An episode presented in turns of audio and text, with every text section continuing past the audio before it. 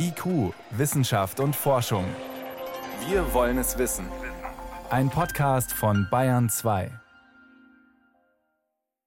Eigentlich hat sich die Politik in Deutschland ja schon mal dagegen entschieden, gegen die sogenannte CCS-Technologie. Carbon Capture and Storage.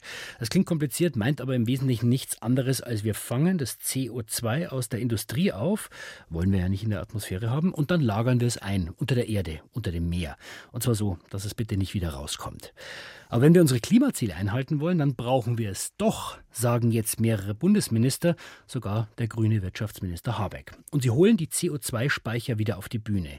Da geht es jetzt nicht um CO2 aus Kohle oder aus Gas, ne? da geht es um das CO2, CO2, das wir nach derzeitigem Stand einfach nicht vermeiden können.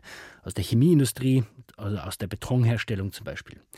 Daher die Frage an Professor Frank Schilling, Geowissenschaftler am Karlsruher Institut für Technologie, beschäftigt sich seit vielen Jahren mit CCS. Eigentlich hatten wir diese Carbon Capture Technologie in Deutschland schon ausprobiert, wir haben es untersuchen und, untersucht und wir haben entschlossen, wollen wir nicht. Und jetzt doch? Manchmal dauert es eben etwas länger, bis sich die Notwendigkeit in bestimmte Technologien zu investieren durchsetzt. Und was hat sich verändert seitdem? Aus wissenschaftlicher Sicht nichts. Auch vor zehn Jahren war schon klar, dass wir diese Technologie mit an Sicherheit grenzender Wahrscheinlichkeit benötigen, wenn wir unsere Klimaschutzziele ernst nehmen. Dann schauen wir uns diese Technologie mal an. Also wenn wir CO2 unterirdisch speichern wollen, verraten Sie uns doch mal das Rezept. Welche Zutaten brauche ich denn für so eine geeignete Lagerstätte? Das Ganze ist schon seit 2009 in einer europäischen Richtlinie hinterlegt.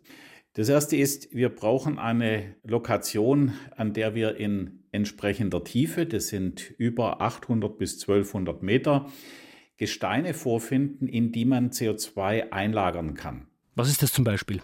Das wären zum Beispiel Sandsteine oder auch Carbonate, also Gesteine, die wir auch gut kennen, die schon gut charakterisiert sind, zum Beispiel durch Erdölförderung oder Erdgasförderung.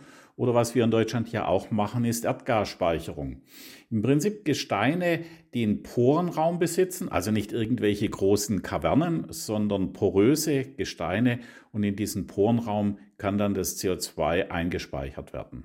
Und die finden wir in dieser Tiefe auch, über 800 Meter haben Sie gesagt, unter der Nordsee?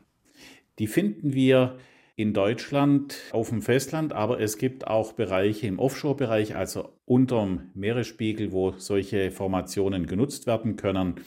Es gibt ja auch schon erste halbkommerzielle Projekte, zum Beispiel in Norwegen. Dort kann man sehen, wie man sowas machen kann. Gut, dann haben wir also eine gewisse Tiefe, wir haben Sandstein oder bestimmte poröse Gesteine. Was passiert dann genau, wenn ich dieses CO2 dort hinunterpumpe?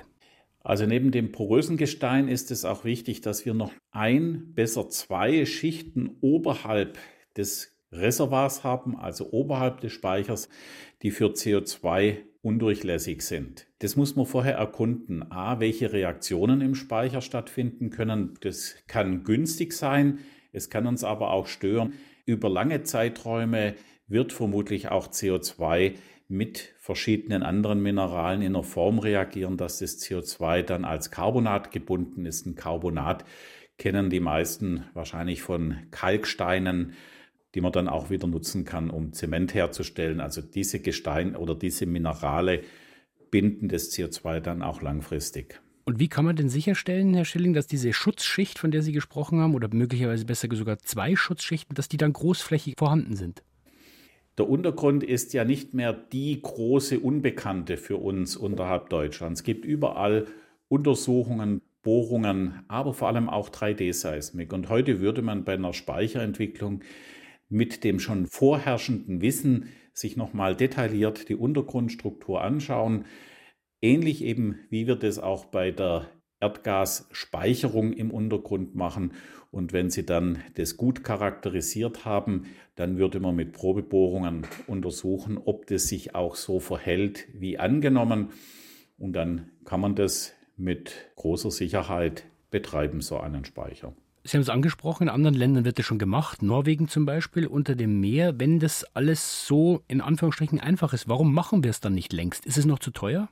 Es ist keine kostenlose Technologie. Heute rechnen wir ja noch bei Kompensation mit wenigen Euros pro Tonne CO2. Das wird in Zukunft deutlich teurer werden. Dann ab einem bestimmten Punkt rechnet sich das CO2 in den Untergrund zu pumpen. Bisher haben wir eben noch relativ kleine Speicher. Die sind schon groß, also Millionen von Tonnen. Aber wenn man die Herausforderung sieht, vor die wir stehen, dann müssen wir noch an größere Dimensionen denken. Und deswegen kann man nicht sofort damit anfangen in der ganz großen Dimension, sondern hat auch einen gewissen Vorlauf. Deswegen ist es heute höchste Zeit. Vor zehn Jahren haben wir gesagt, wenn wir jetzt in Demoprojekte investieren, dann sind wir gut vorbereitet. Jetzt sagen Studien, dass unter der Nordsee Platz für gigantische Mengen wäre. Da ist von 150 Milliarden Tonnen die Rede. Das wäre also ein zigfaches mehr als was das, was wir noch ausstoßen wollen. Kann man damit äh, theoretisch auch ja, so eine Art Geoengineering machen und nicht nur sagen, okay, das, was wir produzieren, tun wir da rein, sondern auch das, was uns schon zu viel in der Atmosphäre ist, holen wir raus und verpressen es da unten? Wir werden spätestens in fünf Jahren den Punkt erreicht haben, dass wir auch negative Emissionen brauchen.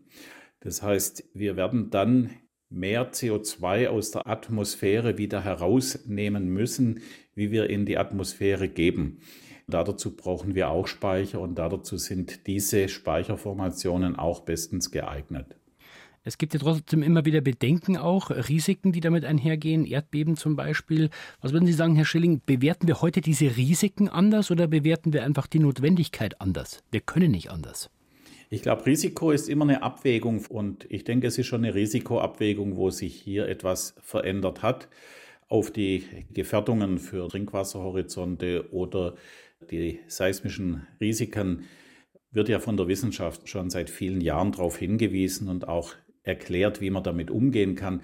Ich glaube, wichtig ist, dass wir verantwortlich mit dem ganzen Thema umgehen, sowohl mit der Speicherung, aber auch mit der Sicherheit dann von unseren Schutzgütern.